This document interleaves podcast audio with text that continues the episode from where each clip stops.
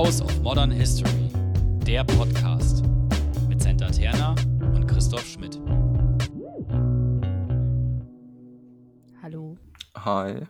Da es in letzter Zeit immer wieder ganz, ganz komische Vergleiche zwischen von Leuten aus der, ich würde sagen, wahrscheinlich Querdenker-Szene zum, ja, hauptsächlich Dritten Reich in irgendeiner Art und Weise herumgeistern da draußen, haben wir gedacht, wir machen dazu mal eine Folge und wollen sagen, warum ein bisschen Wissen über Geschichte vielleicht nicht schlecht für alle Menschen wäre, oder? Richtig, ja. Also quasi als Sonderfolge der Aktualität Ja, geschuldet. ja. Und eben genau, um zu zeigen, warum überhaupt vielleicht so ein Podcast ganz gut wäre. Selbstlegitimatorisch. Direkt als Warnung für sensible Menschen. Ich gehe davon aus, dass Senta fluchen wird, Durchaus möglich. wer das nicht verträgt. Ähm, bei dem möchte ich mich auf jeden Fall jetzt schon entschuldigen. Ich glaube nicht, Ich dass du es rausschneiden wirst. Wird nicht gepiepst und nicht rausgeschnitten. Okay, ist der amerikanische Markt doch schon für uns gelaufen. Nun ja. Dann fang mal an. Was hat dich, Senta, was hat dich überhaupt aufgeregt? Ne? Oh, mich hat viel aufgeregt. Mich hat aufgeregt, diese Bilder zu sehen von dieser Demonstration, wo irgendwelche Spacken Wir sind das Volk schreien, vom Ermächtigungsgesetz reden. Das war das eine, was mich richtig wütend gemacht hat. Und was mich auch jetzt noch, noch neuer wütend gemacht hat, war dieser Vergleich von, ich glaube, einmal war es eine 13-Jährige oder so, die behauptet hat, sie fühlt sich wie Anne Frank, weil sie eingesperrt ist und nicht auf einen scheiß Geburtstag kann. Nee, ihren, glaube ich, sogar nicht feiern. Ah, ja. oder ihren nicht feiern, genau. Und dann diese liebe Frau aus Kassel, bei der ich eigentlich mehr lachen muss, als dass ich mich aufregen kann. Ähm, die ja einen Vergleich zu Sophie Scholl hergestellt hat, weil auch sie sich im Widerstand Genau, ja. ja. Das waren alles drei Dinge, wo ich mir dachte, ihr habt wirklich gar keine Ahnung, von was ihr überhaupt redet und macht euch wirklich wichtig auf eine Art und Weise, die einfach so vollkommen daneben ist. Mhm. Also nur einfach schon mal als Einschub. Du hast ja auch schon erwähnt, äh, das sind Vergleiche, die gezogen werden oder Analogien oder sonstige Dinge. Da das Ganze für uns beide sowieso problematisch ist, werden wir uns einer gesamten Folge äh, oder in einer Folge dem Vergleich widmen. Hier sehen wir einfach nur die Vergleiche an, Ja. die Menschen machen und bewerten jetzt nicht mal, dass sie Und vergleichen, ich- sondern was sie ich will noch vergleichen. sagen, das kommt jetzt hier gerade rüber, als dass wir da eine Folge über irgendwelche random Vergleiche machen, wie die es jetzt angestellt haben. Nein, da, da geht es methodisch um, um den Vergleich. Genau, was ich vorab sagen will, ist, falls mir irgendjemand dumm kommen will mit, ähm, ja, es ist ja okay, wenn Leute sich irgendwie fühlen. Nein, es ist in dem Fall nicht okay, dass du behauptest, dass du dich fühlst wie Anne Frank oder wie Sophie Scholl. Genau, ja. Also da ist tatsächlich einfach die Grenze des Diskurses lang und breit überschritten. Man muss sich nur Gedanken machen, wie die Leute diese Position äußern dürfen, aber kein Verständnis für diese Position haben. Definitiv nicht. Aber genau, vielleicht da die Frage, was ist denn überhaupt das Problematische daran? Oder warum haben wir uns denn beide so aufgeregt darüber? Weil wir uns beide zum einen leidenschaftlich gerne aufregen und es ähm, und also zum einen, bevor ich mich aufgeregt habe, war es tatsächlich auch so eine, ja nicht Befriedigung, aber es war quasi nochmal ähm, ein Moment zu sagen, okay, Geschichte ist das, was jetzt passiert. Oder wir befinden uns immer nur in Bezügen zur Vergangenheit und Zukunft in irgendwelchen Varianten, erzählen uns Geschichten.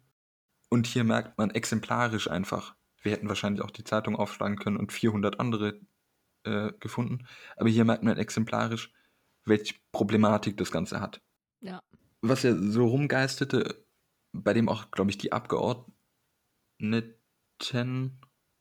Abgeordnetinnen, Abgeordnetinnen, ähm, wütende Briefe, Mails und Anrufe bekommen haben, die sicherlich auch schon jenseits des Humorvollen zu sehen sind, ähm, ist der Vergleich zwischen dem ähm, Infektionsschutzgesetz, was jetzt beschlossen wurde, und dem äh, Ermächtigungsgesetz. Und das sind einfach Varianten, die, die wir erstmal einordnen müssen, behaupte ich. Ja, also zum Thema Aufregen noch mal ganz kurz was. Ja.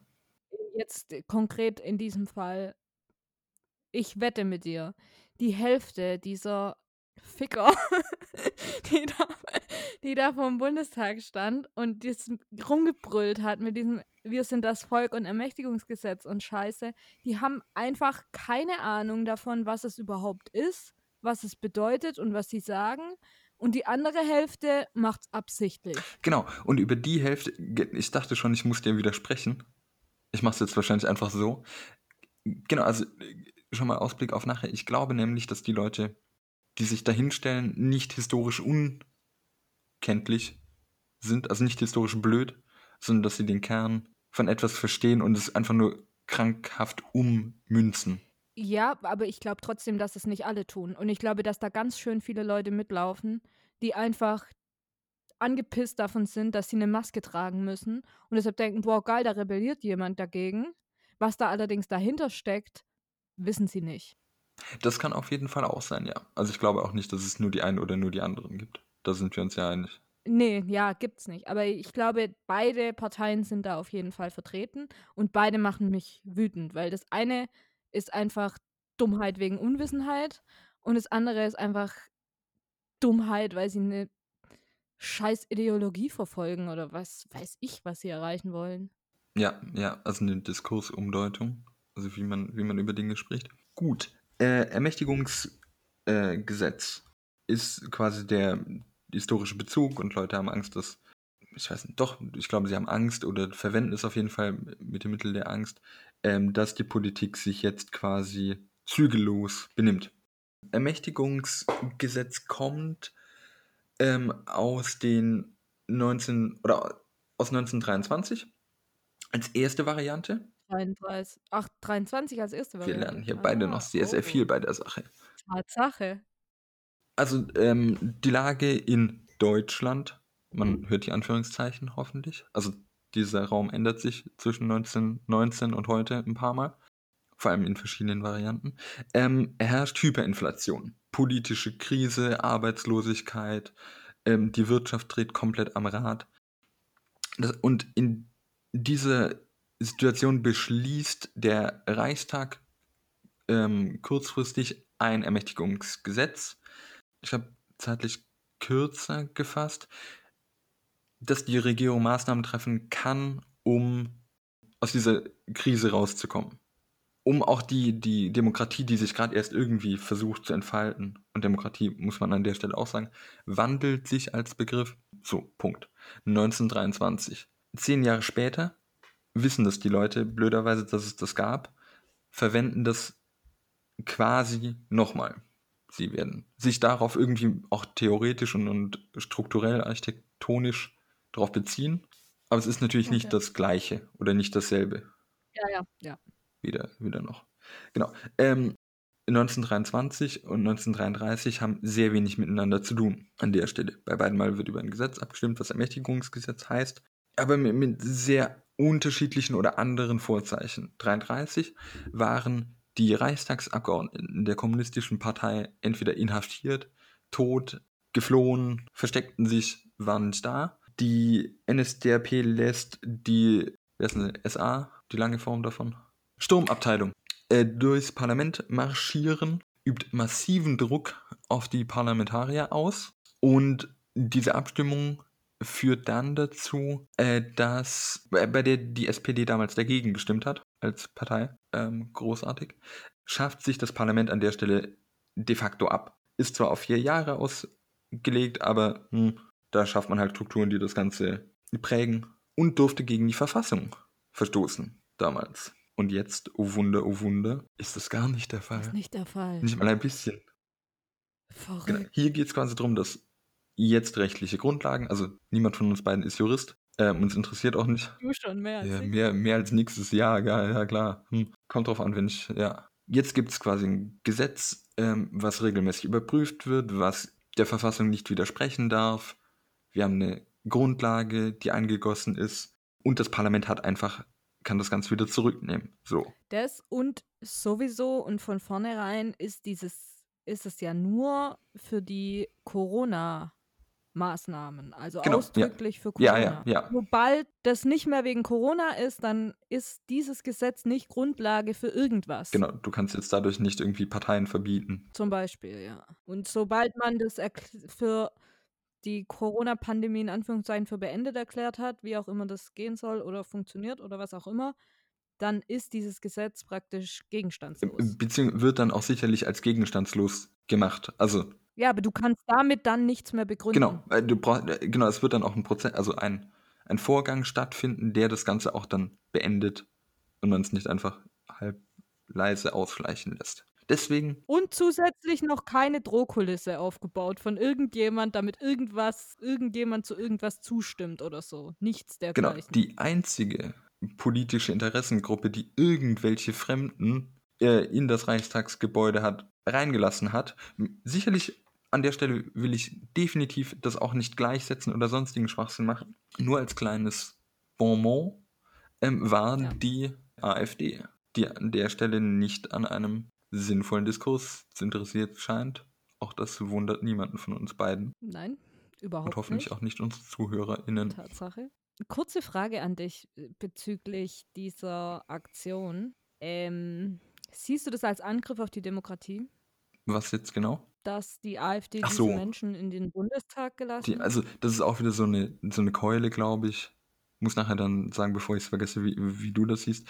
Ähm, Angriff auf die Demokratie ist eine Keule, mit der man, glaube ich, sehr vorsichtig umgehen muss.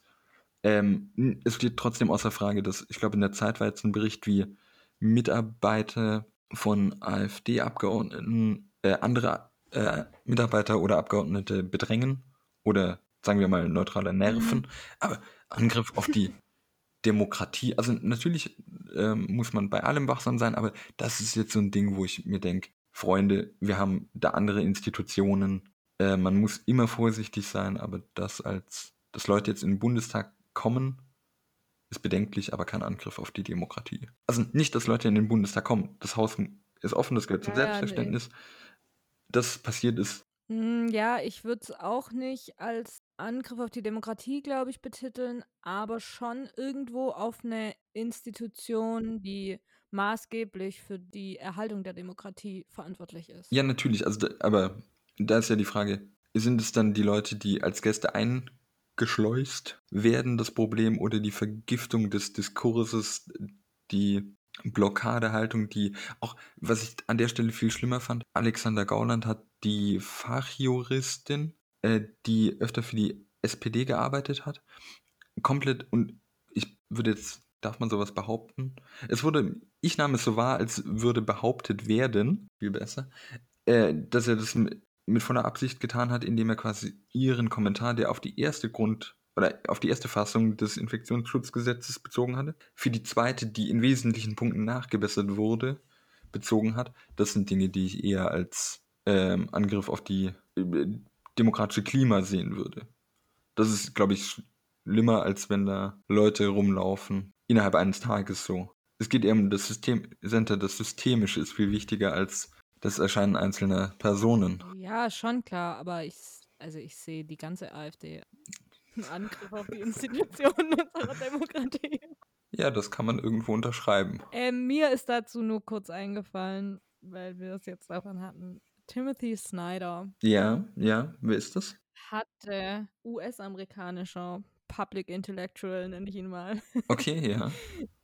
Der hat ein kurzes Buch, in dem er 20 Lektionen aus dem 20. Jahrhundert im Zuge der ja, gewonnenen Trump-Wahl 2016 geschrieben hat. Mhm. Und eine seiner Punkte, also das, da geht es um praktisch Frühwarnzeichen oder durch welche Anzeichen man erkennen kann, dass eine Demokratie abgeschafft werden soll und wie man sich dann verhalten kann als Teil dieser, dieses Mhm. Volkes.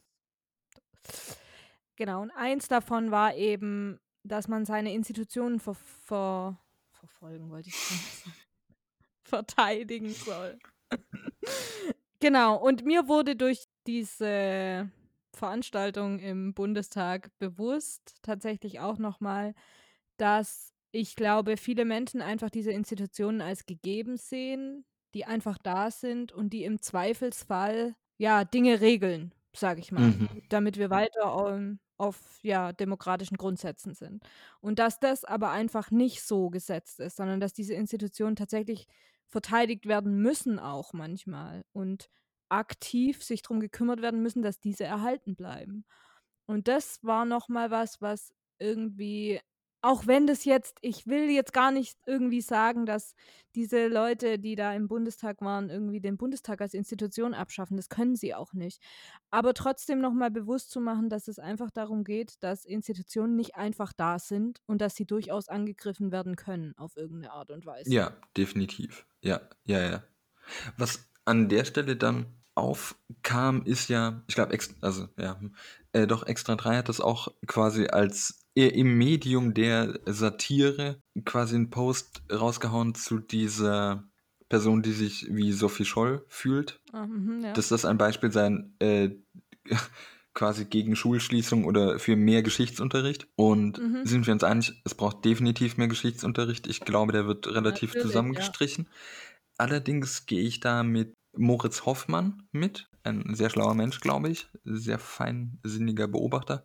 Er ist freier Historiker und hat Ah, okay, auf mhm. Twitter quasi das ausformuliert, was so im, in meinem Hirn waberte. Deswegen beziehe ich mich jetzt auf ihn. Also diese Idee zu sagen, Geschichtsunterricht gleich politisch gestärkte Bildung und Erziehung zum Demokraten ist komplett irrelevant oder Schwachsinn. Bernd Björn Höcke ähm, Genau. tut, oder ist, glaube ich, Genau. von der Ausbildung her angeblich Geschichtslehrer. Und Geschichte ist an sich, das hatten wir schon in den Folgen vorher, kein Fach, was per se zur Demokratie erzieht. Das tut nichts an der Stelle. Es kann für alle Sachen verwendet werden. Und deswegen ist es schwierig. Auch diese Idee, dass man in dem, also ich meine, ich weiß gar nicht, wie hieß die Frau Jana? Ich glaube, der Hashtag war Jana aus Kassel. Das kann gut sein, das sagt sie am Anfang. Und das, das war schon so bescheuert. okay, ja. Hallo, ich bin Jana aus Kassel. Okay, ja. So, ja. Hi Jana. Dann, dann nennen wir sie doch jetzt auch, auch Jana. Hat ja offenbar ein historisches Vorwissen. In irgendeiner Form, sonst würde sie Sophie Scholl nicht kennen. Und das Problem ist also nicht, dass der Geschichtsunterricht es nicht geschafft habe, Figuren zu vermitteln oder Widerstand zu erklären, sondern besteht in der Ummünzung oder in der Perversion, dass Leute sich tatsächlich so fühlen und es da kognitiv einfach nicht mehr schaffen, sich selbst zu verorten und ab, nicht vergleichen, sondern abzugleichen. Was hat Sophie Scholl getan? Was ist die jetzige Situation?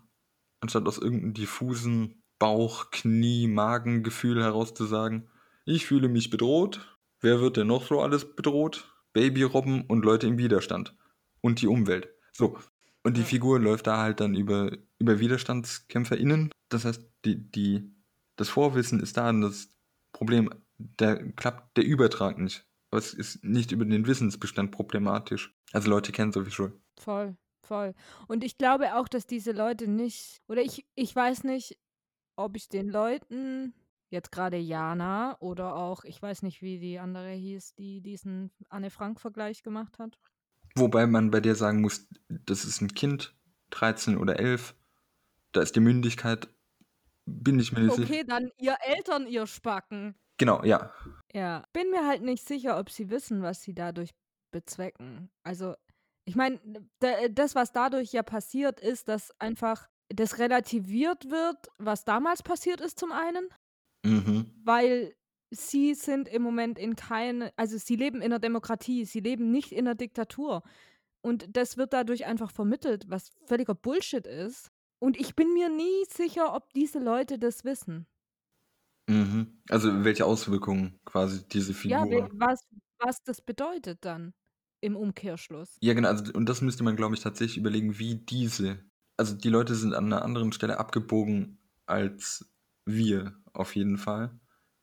Und die Frage ist ja, wie, wie das passiert.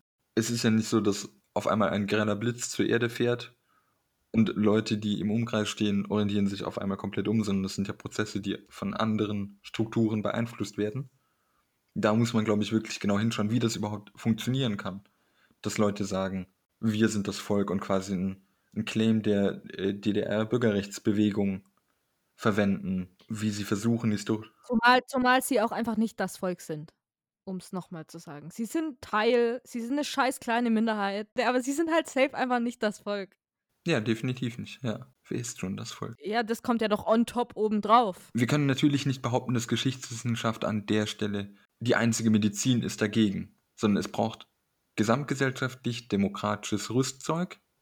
Und wir sehen aber, und das ist ja das sehr Spannende, dass wir auf jeden Fall historisches Wissen und vor allem Handwerkszeug wie Quellenkritik und so Späße brauchen, um damit umzugehen, weil sich rechte, neurechte, rechtsnahe, rechthaberische Nazis? Nazis historischer Verortungen bedienen, diese komplett aus dem Zusammenhang reißen, einfach okkupieren und wenn man da nicht gegenhalten kann, verliert man relativ schnell gewisse Momente, glaube ich. Man, man verliert gewisse Momente und man, man, man gibt einfach auch generell dieses, ja, dieses Gefühl an andere Menschen weiter, ah, hoppla, wenn sie sich fühlt wie Sophie Scholl im Widerstand, dann, hm, vielleicht haben wir doch die Diktatur, die alle gerade behaupten, dass wir sie haben, weil schließlich war Sophie Scholl eine Widerstandskämpferin in der Diktatur. Genau, ja. Das wird einfach dadurch weitergegeben und es wird das zum einen und zum anderen wird eben dieses, diese ganze Holocaust-Sache relativiert. Ich meine, weil du als 13-jähriges Kind nicht deinen Geburtstag feiern kannst, bist du noch lang nicht mit deinem Leben bedroht, wie es Anne Frank war. Richtig, richtig. Noch lang nicht. Das sind einfach Welten und das dann einfach so weiterzugeben und andere, die das dann einfach so in Anführungszeichen halb unreflektiert oder einfach völlig unreflektiert dann so sagen, ja, hm, sie fühlt sich wie Anne Frank, das ist alles ganz schön schlimm. Entweder war der Holocaust damals nicht so schlimm, weil sie fühlt sich ja auch so und jetzt ist so dieselbe Situation. Oder eben zu sagen, wir sind kurz davor, dass es eine Diktatur wird. Oder wir sind Genau, in einer. ja. Wo ich tatsächlich das Kotzen anfange, ist, wenn Leute Embleme von ähm, Häftlingsklamotten, also von Oh ja, Konzentrationslagerklamotten ja, verwenden und die neu framen, in dem ungeimpft oder so direkt draufsteht. Ja, ja. Ähm, das ist auf jeden Fall nochmal ein Punkt, bei dem man sagen kann, nein, man muss in Demokratien nicht mit allen sprechen. Ich glaube, Popper hat mal gesagt, man muss die Kräfte verhindern, also Demokratie heißt nicht alles geht und so, sondern du musst die Kräfte verhindern, die die Demokratie abschaffen wollen. Freie Meinungsäußerung heißt nicht, jeder darf alles sagen, es gibt tatsächlich Grenzen. Und vor allem heißt freie Meinungsäußerung nicht, dass wir nicht sagen können, Freunde, Du laberst Scheiße. Genau, Ja. da sind 40 Meter Ja. nicht ein Schritt zu weit, sondern sehr, sehr viel. Genau, das in jedem Fall. Was mich aber an der Stelle auch nervt, und das sind so ein paar Dinge, ist, während der gesamten Covid-Pandemie hat man gemerkt, dass militaristische Vokabeln in den Sprachgebrauch ähm, einsickern. Es war immer Kampf gegen Covid, Krieg gegen Covid, ähm, der unsichtbare Feind, wir müssen zurückschlagen. Ich finde, das ist alles wie im Fußball. Okay, Da wird auch ständig so eine halbe Kriegsrhetorik verwendet. Ja, komm, ist das, Das so. stimmt, aber die sind mir an der Stelle vollkommen wurscht. Ähm, Nein, aber ich will damit, ich, damit wollte ich nur sagen, ich glaube, Kriegsrhetorik ist ziemlich doll in unserem Sprachgebrauch Ja. drin. Also in meinem persönlichen, jetzt bezüglich Fußball nicht, weil Fußball interessiert mich einfach überhaupt gar nicht. Ähm, aber wenn man bedenkt, wie viele Leute Fußball interessiert und wie viele Menschen wieder ins Stadion jetzt wollen, weil es gibt nichts Wichtigeres als jetzt ein Fußballspiel, dann glaube ich, dass Kriegsrhetorik tatsächlich wirklich oft zu finden ist. genau, ja, in jedem Fall. Und da, das nervt mich nicht mehr, aber anderweitig. Also, ähm, es gab jetzt ein Interview mit Armin Laschet, der Mhm. zum einen äh, Ministerpräsident äh, von Nordrhein-Westfalen, also einem nicht unbedeutenden Bundesland, Ich schluck gerade ganz doll, dass ich nichts Böses sage. äh, sich für den Vorsitz der CDU quasi gerade ins Rennen gebracht, also schon länger ähm, gebracht hat.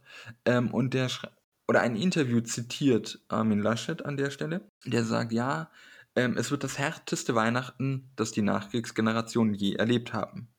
Und zum einen ist diese Verortung komplett sinnbefreit. Kann mir nicht vorstellen, dass sich da die meisten noch dran erinnern. Zum anderen ist sie, also, und ganz basal, sie ist einfach falsch. Der Winter 1946, 47 gilt als Hungerwinter. Die Leute hatten nach dem Krieg nichts zu fressen. Erzähl mir jetzt nicht, es ist sicherlich für einige tragisch und dramatisch, ähm, an Weihnachten ihre Familie nicht zu sehen. Für manche ist es vielleicht auch die Rettung, man weiß es nicht, aber erzähl mir nicht, dass das das Vokabular ist, mit dem wir in irgendeiner Form das Ganze regeln können.